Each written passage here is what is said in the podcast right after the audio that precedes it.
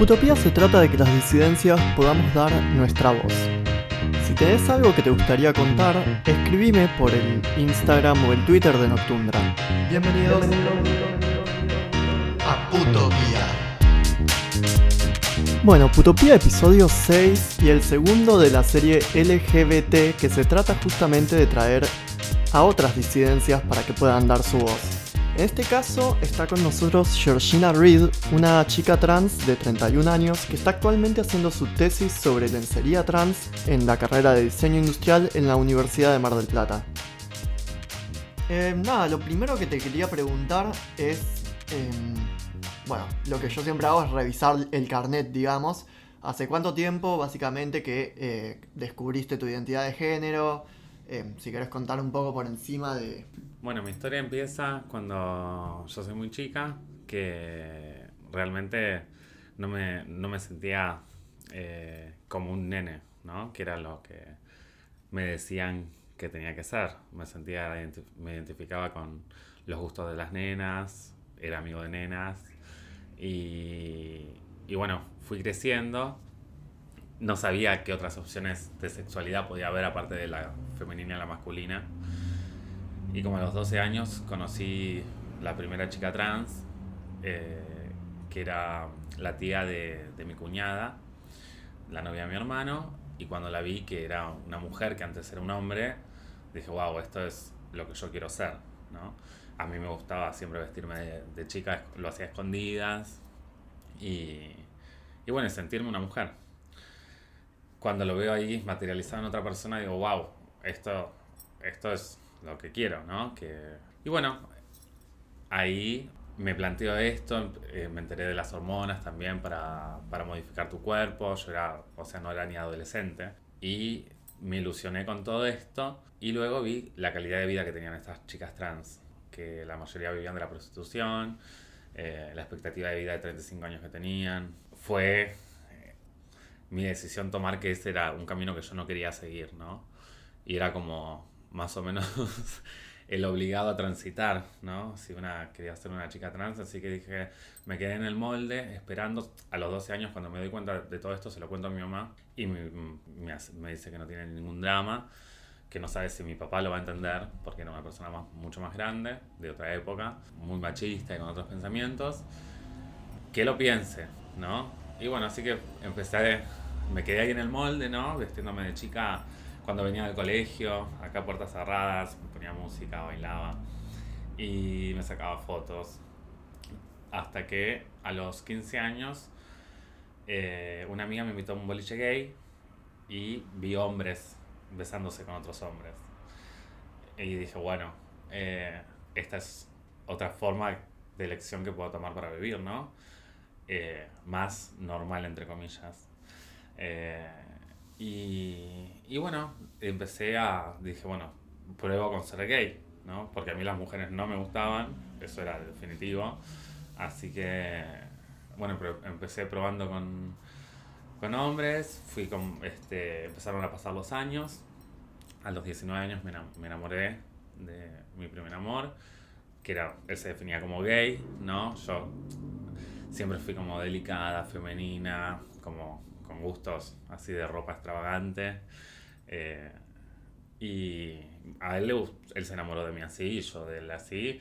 Así que dije, bueno, como, que, confirmé mi, mi homosexualidad, ¿no? Dije, bueno, realmente esto está bien. Salí un par de años con él y cuando me separé empezaron a pasar los años y no volví a conocer ni conectar eh, con otra persona. Y bueno, durante todos esos años que fueron pasando, también, o sea, en mi cabeza siempre estuvo el, la posibilidad de ser una chica, ¿no? Pero yo quería ir a la universidad, ser una persona normal, por, o sea, por así decirlo, ¿no? Como tener una vida común. y sé que estas palabras están mal usadas, o sea, no se deberían usar, pero bueno, es así como lo, lo sentí. Y una amiga mía que trabajaba, yo trabajaba para una discoteca gay durante muchos años, desde los 18 años. Ella trabajaba conmigo, ella era eh, transformista. empieza a hacer terapia y se decide por hacerse chica trans. Era una gran amiga mía, es una gran amiga mía, y se, luego se va a vivir a España. Yo la voy a visitar y cuando la voy a visitar veo su transformación, ¿no?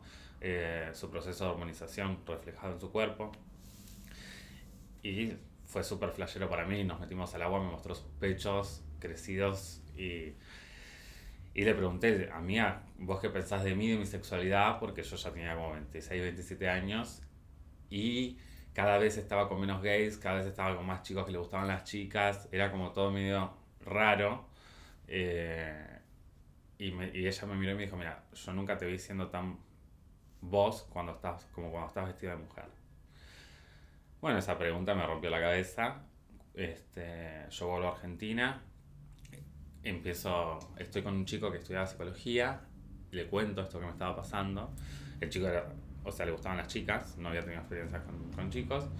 Eh, entonces el chico me dijo, mira, te voy a recomendar a mi psicóloga y me lo vas a agradecer. Así que yo trabajé la temporada en la discoteca como todos los veranos. Terminó la temporada en marzo, fui a la psicóloga. Y en la primera consulta me preguntó qué me traía por acá. Y yo le dije, mira, me trae el tema de, la, de mi sexualidad porque a mí me gustaría ser una chica, pero yo soy un chico gay. Y, y me preguntó por qué no, no era una chica o no me vestía de chica, si era lo que... O, o totalmente de chica en realidad, porque yo usaba como pantalones de mujer, cosas así. Me maquillaba muy sutilmente, ¿no? Eh, ya tenía el pelo largo, que es algo que siempre me había gustado tener, como... Y, y cuando me lo preguntó, le respondí que no quería lastimar a nadie y me preguntó a quién iba a lastimar y le dije, no sé, a mi familia, a mis amigos, a la gente que me conoce. Y yo ya había sido toda mi vida, o sea, había construido una identidad ¿no? en una persona definida. Y ahí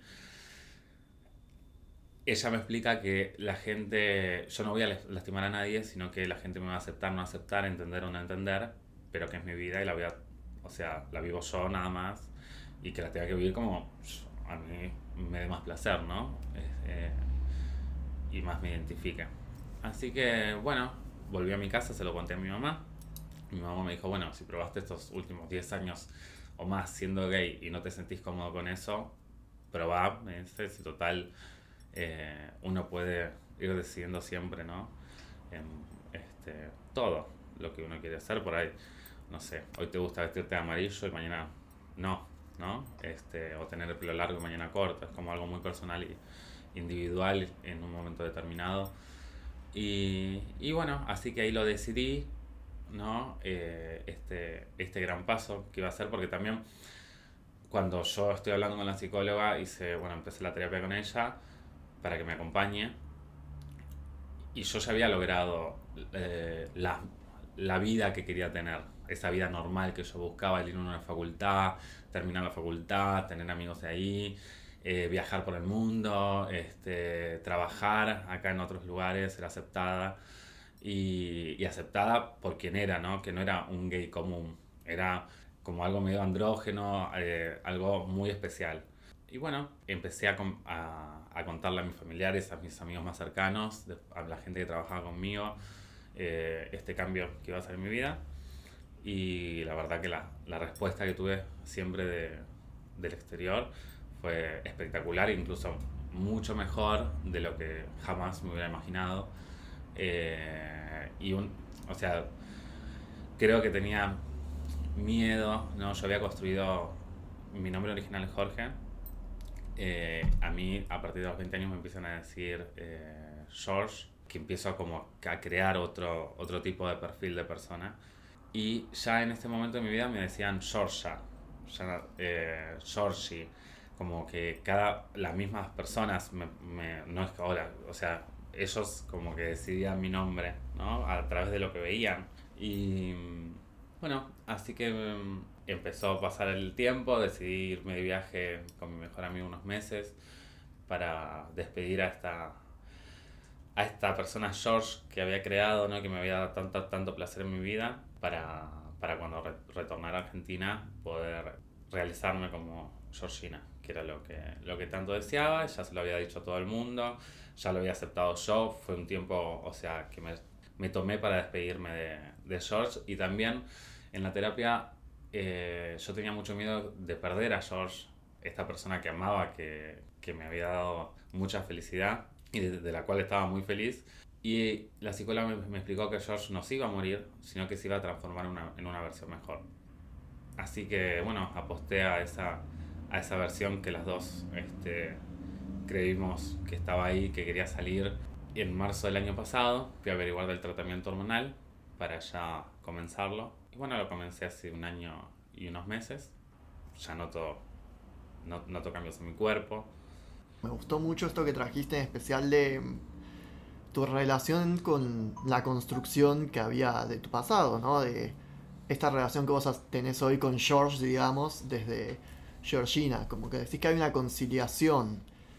Yo algo que digo mucho con los gays, que es que básicamente el gay cuando tiene que dar el paso de decir, bueno, yo salgo del closet, es como que tiene que abandonar una serie de expectativas que él se ponía sobre él mismo, que en realidad heredamos, por una cuestión de que, bueno... Sociocultural. Claro, que decís que tengo que tener hijos, una mujer, una casa y, como vos decís, estudios universitarios, un montón de cosas. Vos me contás que tenés como una buena relación, en cambio, con, digamos, el George del pasado. No, te, no viviste un abandono de esta vida previa. No, no porque cuando yo empiezo a construir eh, mi identidad como George y esa persona, eh, la verdad que fue súper mágica, ¿no? Eh, la recepción que, que, que, la relación que yo tenía con las personas, los lugares del mundo donde viajaba, cómo me recibía la gente, los lugares donde transitaba en cualquier lugar. y nada, era amado y yo amaba ser, ser yo, ¿no? Y que me amaran y que, me respetaran eh, siendo lo que, eh, poniéndome lo que, lo que se me antojara, ¿no? Eh, y siendo muy valorada en mi sociedad. Yo, como a los 25 años, yo esto ya lo sabía y lo sentía. y decidí irme al extranjero para ver si esta persona George que yo había construido en mi ciudad, que es una ciudad pequeña, de Plata, eh, era George en otro lugar del mundo, ¿no? O, si acá, porque ya me conocían desde, desde siempre, ¿no? Y había una confianza.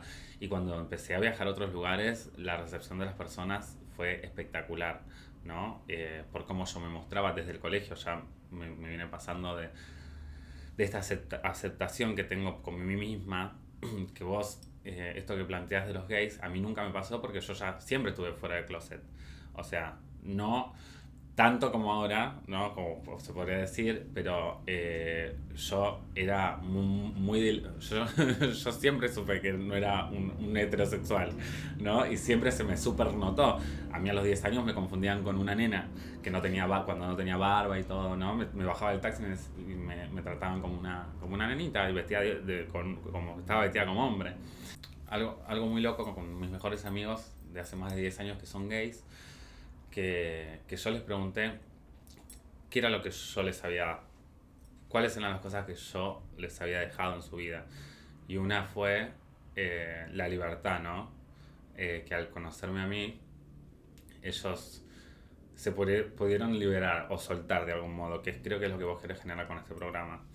Y ellos, al, al ser amigos míos eh, y ver tanta libertad en mí, la pudieron transitar cuando yo voy a la psicóloga eh, a los 28 años, casi 27, y me doy cuenta de que yo no, no era realmente libre, porque yo quería ser más todavía, ¿no? Quería transgredir todo.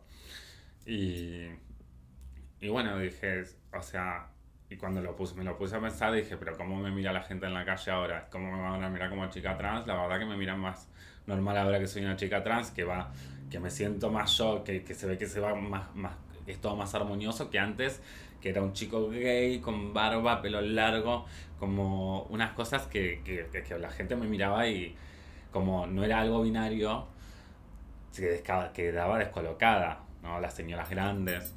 Y, En este sentido, em, me gustaría llevarlo por el lado del cuerpo que te había mencionado, porque vos decís que antes notabas que eras como una especie de em, figura desequilibrada, por decir algo así, ¿no? ¿Cómo cambió, digamos, tu relación con tu cuerpo, tanto para vos como para afuera, digamos, ¿no? Bueno, eso la verdad que fue increíble y estoy súper feliz porque a mí yo siempre me sentí cómoda con, con mi cuerpo, siempre me gustó. Eh, obviamente también cuando fui creciendo fui como cada vez aceptándome más, ¿no? Y también como transformando el cuerpo, ¿no? para mí, eh, como somos por dentro, somos por fuera. Entonces, este, el equilibrio, o sea, el equilibrio que vos, tenés en tu mente se refleja en tu cuerpo, en tus acciones, en, en cómo te manejas. Y al cambiar mi cuerpo eh, con las hormonas, ¿no? En este último año, año prácticamente, eh, y lo, me, me, noto más feliz cuando me toco, o sea, siempre quise tener mamas, ¿no? Y por más que no tengo unas mamas muy grandes, tengo unas mamas chiquititas, ya me siento feliz porque yo pensé en un momento que necesitaba ponerme implantes, ¿no? Para, siempre quise tener tetas, ¿no? Desde que tenía a los 20 años que estaba de novia con este chico gay, que yo, yo hasta le pregunté, ¿no, ¿no te gustaría que me ponga tetas? Y él me dijo, no, me dice, a mí me gusta eh, me gustan los hombres, ¿no? Por más de que tengas cintura, seas delicado. Eh, y, y, eran preguntas de mi subconsciente que salían a flote que yo no me daba cuenta. Que, que cómo le voy a preguntar a mi novio gay que si quiere que, si quiere que me ponga teta. y bueno, eh, ahora realmente con esto, con este cambio, también bueno, el hecho de nunca me gustó tener pelos en el cuerpo. Eh, después lo fui aceptando, cuando yo me acepto como gay, me doy cuenta que a la mayoría de los gays les gusta lo masculino, ¿no? El, el bello, la voz, todo lo que eso integra, lo que integra la masculinidad. Y yo ah, era, o sea, a mí me gustaba todo lo femenino, entonces era como, bueno, pero yo tengo que venderme ahora lo masculino, tengo que tratar de ser lo más masculino posible. Entonces yo, que siempre me había depilado el cuerpo, y dije, bueno, empecé a aceptar tu vello corporal, ¿no? Porque es algo tuyo, empecé a aceptar, es parte de tu cuerpo, y lo empecé a aceptar, empecé a aceptarme este, como hombre biológico que había venido. Y hasta empecé a usar pelos largos en las piernas que yo de adolescente jamás lo usaba, ¿no? Este, y ahí fue cuando me metí de lleno a probar ser gay. Y, y no me sentí, o sea, no me sentí, no es que no me sentí, no me, ahora me siento realmente plena realmente plena conmigo misma, cuando estoy en una relación sexual con otro, con otro chico, este, todo cambió. Y, y es algo que, algo que algo, hablo con mi psicóloga, él, él me dice que es muy, muy difícil por ahí que, que, que la, la, gente trans se sienta cómoda con su cuerpo, que es eh, muy loco como yo me siento muy bien con esto, con este tema, y también... Eh, él me dice que hay todo un trabajo interno, ¿no? Yo, yo practico yoga, meditación, este, y también es algo que, que, vengo pensando yo y a través de charlas con mis amigos, ¿no? Este, vamos tratando de entendernos a nosotros y al mundo cada vez que vamos creciendo. Claro. Eh, me gusta cómo haces como mucho eje en transitares que vos tuviste, como que en un momento dijiste, bueno, voy a evitar un poco la homosexualidad y ahora de repente bueno, homosexual y masculino, digamos, y después dijiste, che, voy a tocarle las tetas a mi amiga trans en la pileta. Vos dirías que yo soy, viste, muy de Heidegger, de ese palo, y él tiene este concepto que es el acontecimiento. El acontecimiento es ese lugar, ese momento, en el que básicamente giran los parámetros. Es ese momento en que, digamos, todo cambia. Porque vos me decís, por ejemplo, que sentiste señales cuando eras gay, tipo, que le preguntabas de las tetas. Pero ¿en qué momento dirías que fue que dijiste, che, pará. Y empezaste tal vez a estructurar tu cabeza más de una manera de decir como, claro, esta corporalidad tiene que ir hacia otro lado. Mira, yo con el tema de mi, para mí, la verdad que siempre fue muy importante el tema de, de, mi imagen, por así decirlo. Eh, es más, viví mucho tiempo a través de, mi imagen, va, es era parte de lo, de, mi trabajo, ¿no? Que, y que a la gente le encanta, a la gente le encanta la gente linda, la, este, la gente que se ve bien, ¿no? Porque creo que está todo todo súper relacionado, ¿no? Y en, en, uno, ¿no? Nuestra mente, nuestro cuerpo, todo unido. Este, eh, en realidad, después de, después de, de haberme probé, me, me, me, me, tiré a la pileta porque ya, yo siempre, como ya te conté antes, siempre había querido ser una chica desde, desde prácticamente los 5 años.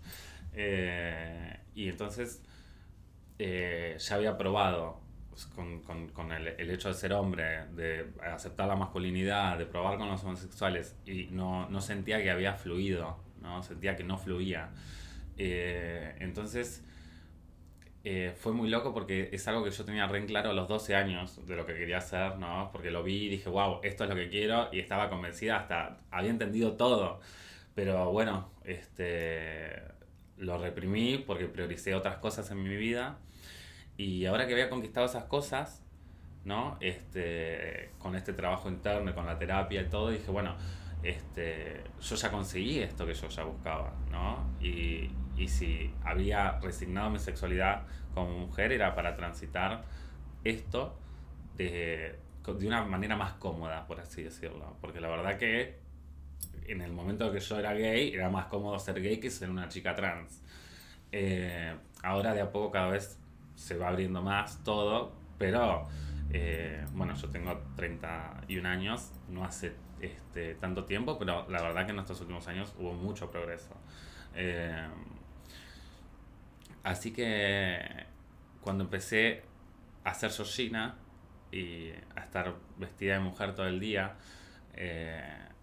y a tener relaciones eh, con chicos, no sé si llaman heterosexuales, pero bueno, eh, no gays, no homosexuales, me sentí plenamente como, como siempre había querido ser y como siempre me había querido sentir. Claro.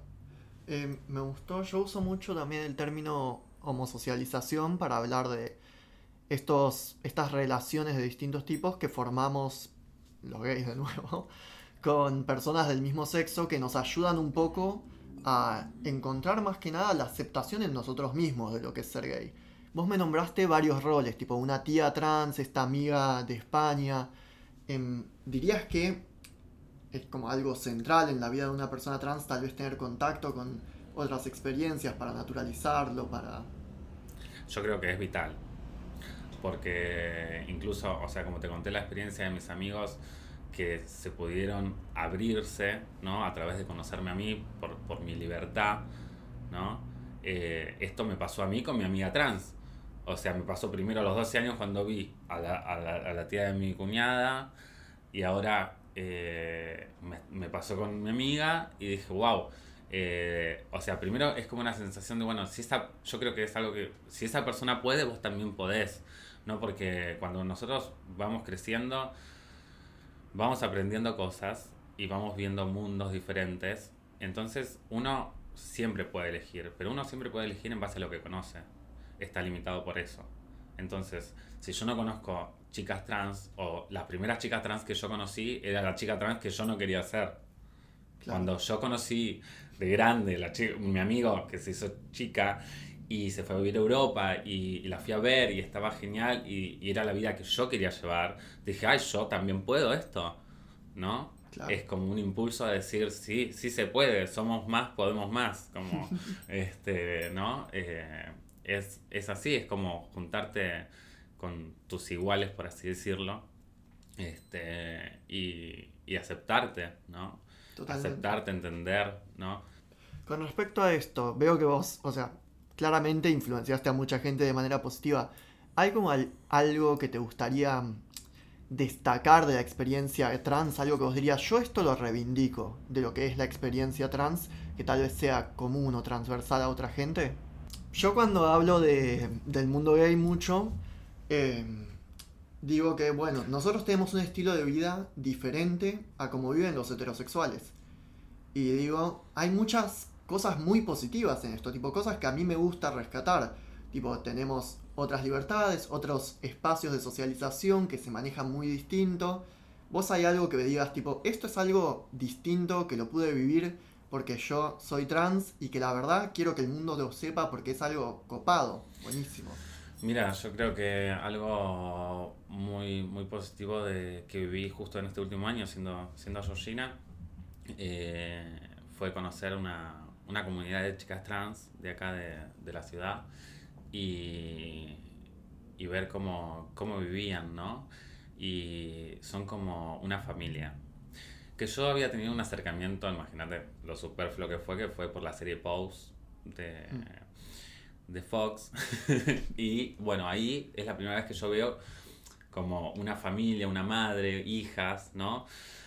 Y bueno, esto también, esto pasa en esta ciudad, ¿no? En otra parte del mundo, kilómetros, eh, que son, o sea, la más, las más grandes son las madres, las más jóvenes somos las hijas y son como una, una, familia porque la mayoría de chicas trans, al, al, ser expulsadas muy jóvenes de sus casas y tener que, que, transitar la vida de la calle, de la prostitución, se juntan entre ellas, ¿no? Además de porque trabajan juntas, porque tienen la misma, bueno, similitudes en sus vidas y eh, se juntan y forman su propia familia.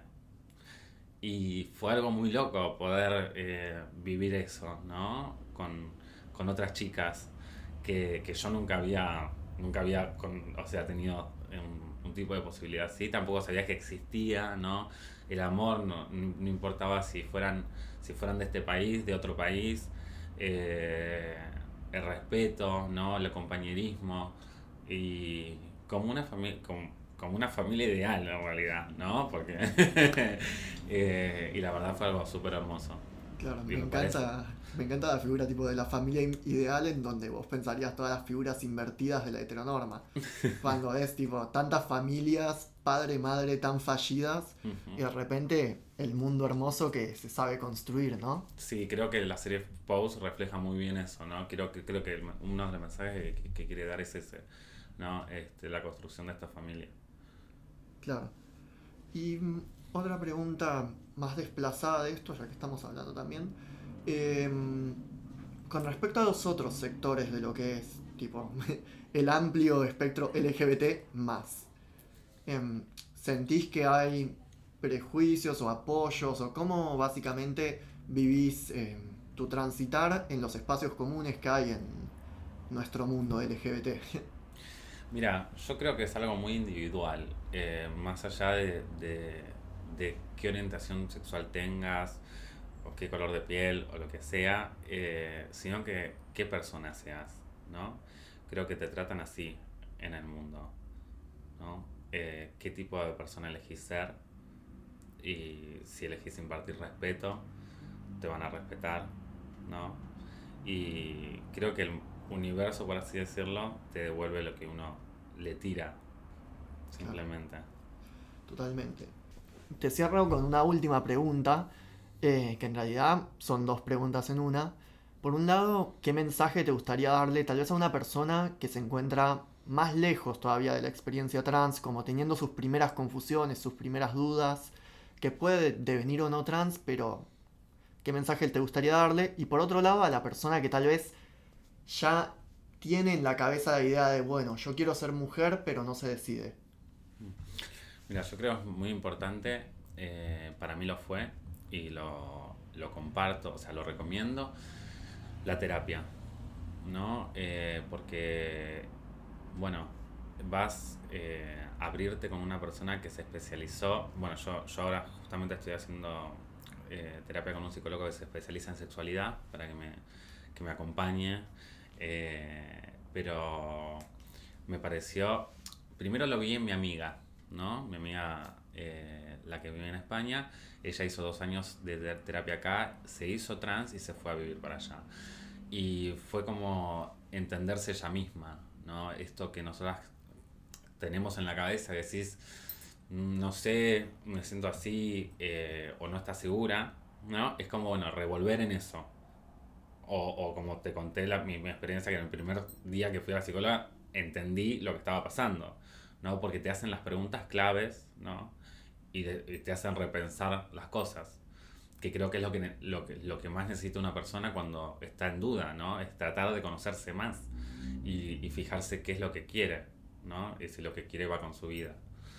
Eh, nada, es lo que más recomiendo para, para, mí, ¿no? Fue a mí lo que me funcionó, creo que le funcionó a mi amiga también, por eso eh, eh, fui directamente a eso y tampoco había tenido la posibilidad de chica de, hacer terapia por el tema de mi sexualidad, porque cuando yo, cuando todo esto estaba pasando, de, los colegios que, que, yo iba desde muy chiquita, llamaban a mi casa para que me manden a hacer terapia por esta cuestión de que, claro, yo era eh, un ser muy especial. Eh, y claro, mi mamá me llevó, pero yo cuando de grande le pregunté a mi mamá para vos cuando me llevaste terapia, ¿con qué intención lo hiciste? Su respuesta fue, eh, mira, yo te llevé porque me llamaron del colegio para que te lleve, pero yo no veía nada en vos. O sea, yo tengo cuatro hijos y para mí todos eran iguales. Claramente yo no era igual que los otros. y eh, para ella me sentía que sí, pero la llamaban de la institución para que alguien me agarrara de la mano ¿no? y, me, y me hiciera entender o, o me ayudar a entenderme a mí misma, creo, ¿no? Por lo que estaba pasando, por esta cuestión de que ni siquiera era una persona homosexual y creo que ya se daban cuenta todos. Eh, entonces eh, eh, dijeron, bueno, necesita como una guía, ¿no? Y como claro, mi mamá no lo entendió de, como, en, como en ese sentido, yo después de grande fui en busca de esto, ¿no? Cuando dije, bueno, voy a, voy a fijarme. ¿Y te gustaría contarme ¿Cómo es como tu nueva relación con los chicos básicamente ahora? Sí, la verdad que la siento espectacular eh, porque, bueno, como yo me siento una chica, ¿no? Eh, y cuando estaba con un chico gay, a los chicos gays les gustan los hombres. Entonces, eh, imagínate que te sentís deseada de, otra forma creo que el otro lo siente diferente y vos también. Y, y, creo que a los, a los, chicos que les gustan las personas trans, eh, les gusta su integridad, ¿no? Que todo lo que viene a la persona trans. Eh, y nada, así como, como, como, a mí me gusta hacer, ¿no? Con el, con el pelo largo, estar depilada, maquillada, ¿no? que eran cosas que yo cuando salía un boliche de homosexuales, no, me, me, ponía un poquito de polvo volátil, pero nada más, un poquito, me arqueaba un poco las pestañas y chao. O sea, jamás me ponerme rímel. Entonces, este, ser vos misma, ¿no? Ser auténtica, como dijo Almodóvar. Y y salir a la calle y gustar así y que a vos te encante la otra persona, porque la otra persona ni siquiera es eh, mariquita ni nada, es una persona masculina. A mí particularmente me gusta ese tipo de hombre. Eh, nada, la verdad que a mí me, en este momento de mi vida estoy como plenamente con las experiencias que estuve teniendo con chicos, eh, feliz, súper feliz. Y siento que ellos también conmigo. Sí, lo más importante. yo me estructuro mucho por el deseo del otro, siempre. Sí, yo también. Eh, me gustó también que nombraste muchos ejemplos de cultura pop a través de todo esto, como yo no te sé citar porque la verdad mi cultura de cine y literatura es muy baja. Eh, no podemos saber todo. Claro. Pero bueno, ¿dirías que influenció en todo lo que es la cultura pop trans en tu devenir? Eh, yo creo que todo influye en, en, tu vida, ¿no? Creo que nada, nada es casualidad y todo lo que va transcurriendo cuando vamos viviendo nos va definiendo, ¿no? Todo el tiempo. Eh, cada vivencia te va a dejar algo según la persona que seas, ¿no? Y lo que puedas ver de eso. Eh, y lo que elijas ver también dentro de lo que puedas. Y con lo que te quedes. Entonces eso va, va creo que cambiándote cada momento de tu vida. Cada, en yoga dicen que no somos ahora como éramos hace, un instante, ¿no? Porque van pasando cosas y vamos siendo diferentes, ¿no? Como yo eh, fui mutando, ¿no? Eh, no sé si mutas tanto, pero yo creo que también fue paulatino, ¿no? Esto, todo esto, eh, la aceptación, ¿no? Cómo, cómo te vas aceptando. yo, yo también, como soy biológicamente un chico, también uno, uno decir, sí, me siento o me gustaría ser una chica, pero soy biológicamente, biológicamente un chico. ¿Cómo se puede, no? se puede porque yo tengo como voz grave, eh, bueno, otras cuales, como rasgos por ahí este, más, más de chico. Y entonces es aceptando, bueno, yo soy esto y nada, me acepto así, ¿no? Y elijo ser una chica, soy lo que quiero ser, ¿no? Y la verdad que fue todo un proceso, pero me encanta ser esto la frase célebre de Mirta Legrand, que seguro la conoces, como te ven te tratan. Y creo que las personas eh, como te ven te tratan. ¿no? Entonces, no sé si tiene hoy en día, ¿no? Con esto de la libertad y, y, todo lo que hay, eh, lo de la ley de este, identidad de género, ¿no? Desde, desde hace ya unos cuantos años. La, la conciencia colectiva mutó, está mutando constantemente como nosotros. Entonces, la verdad que no, no sé, yo me sentí igual siempre, ¿no? Siendo este, homosexual, siendo, soy, soy yo, por más allá del nombre que tenga, ¿no? Eh, o cómo me vea, sigo siendo yo. quiero que la gente te trata por quien sos. Claro, sí, eh, creo que coincidimos en que todavía quedan un montón de luchas por dar, pero es cierto que estamos migrando hacia un mundo por suerte mucho más tolerante, donde ya muchos estereotipos se van dejando atrás y empezamos a tratar con el otro como una persona más que como un objeto de consumo incluso, en su versión más privilegiada, ¿no? Porque los otros ni para consumo sirven. Y bueno, quería cerrar este programa invitando como siempre a que sigan a Noctundra en Twitter, en Instagram para escuchar todo lo que pasa off the record, para saber lo que se viene y para que si quieren venir, dar su voz, contar su experiencia, llevarnos la contra o lo que decidan, lo que piensan que es importante decir, eh, acercarse, mandar un mensaje y es tan fácil, tan simple como eso. La idea de este programa es que hablemos todos. Fragmentos de insomnio.